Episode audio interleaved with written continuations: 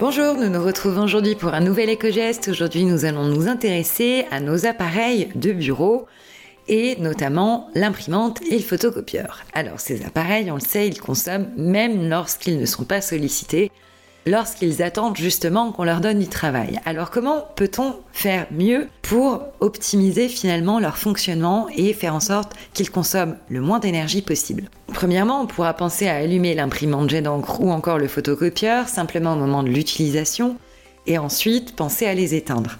Dans tous les cas d'ailleurs, on pensera à les éteindre avant de quitter le bureau le soir.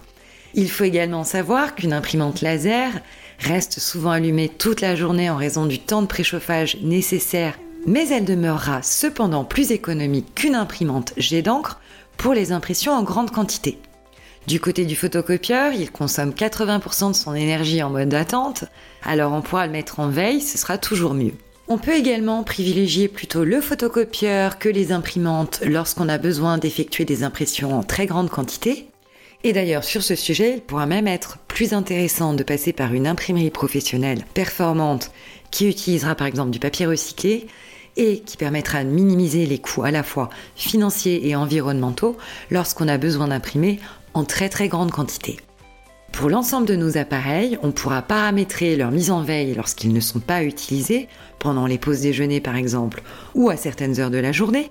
Et puis, on peut également partager une imprimante ou un photocopieur à plusieurs collaborateurs ou à plusieurs entreprises. C'est également un moyen de réduire notre impact. Et lorsqu'on a besoin d'équipements multiples, type imprimante, photocopieur et scanner, il faut savoir qu'un appareil multifonction consommera jusqu'à 50% de moins que les trois appareils complémentaires. On rappellera également quelques bonnes pratiques côté consommable, du type cartouche d'encre ou encore papier. On privilégiera l'achat de papier éco-responsable. De nombreux labels existent. Nous vous renvoyons d'ailleurs vers le podcast que nous avons réalisé il y a quelques jours dédié à ce sujet. On pensera également à ne pas prendre en compte les pages blanches ou les pages de pub au moment de paramétrer nos impressions. Et pour finir, nous pourrons également privilégier l'impression en noir et blanc ou encore le mode recto verso par défaut. Nous vous souhaitons une excellente journée, nous vous retrouvons demain pour un nouvel éco-geste.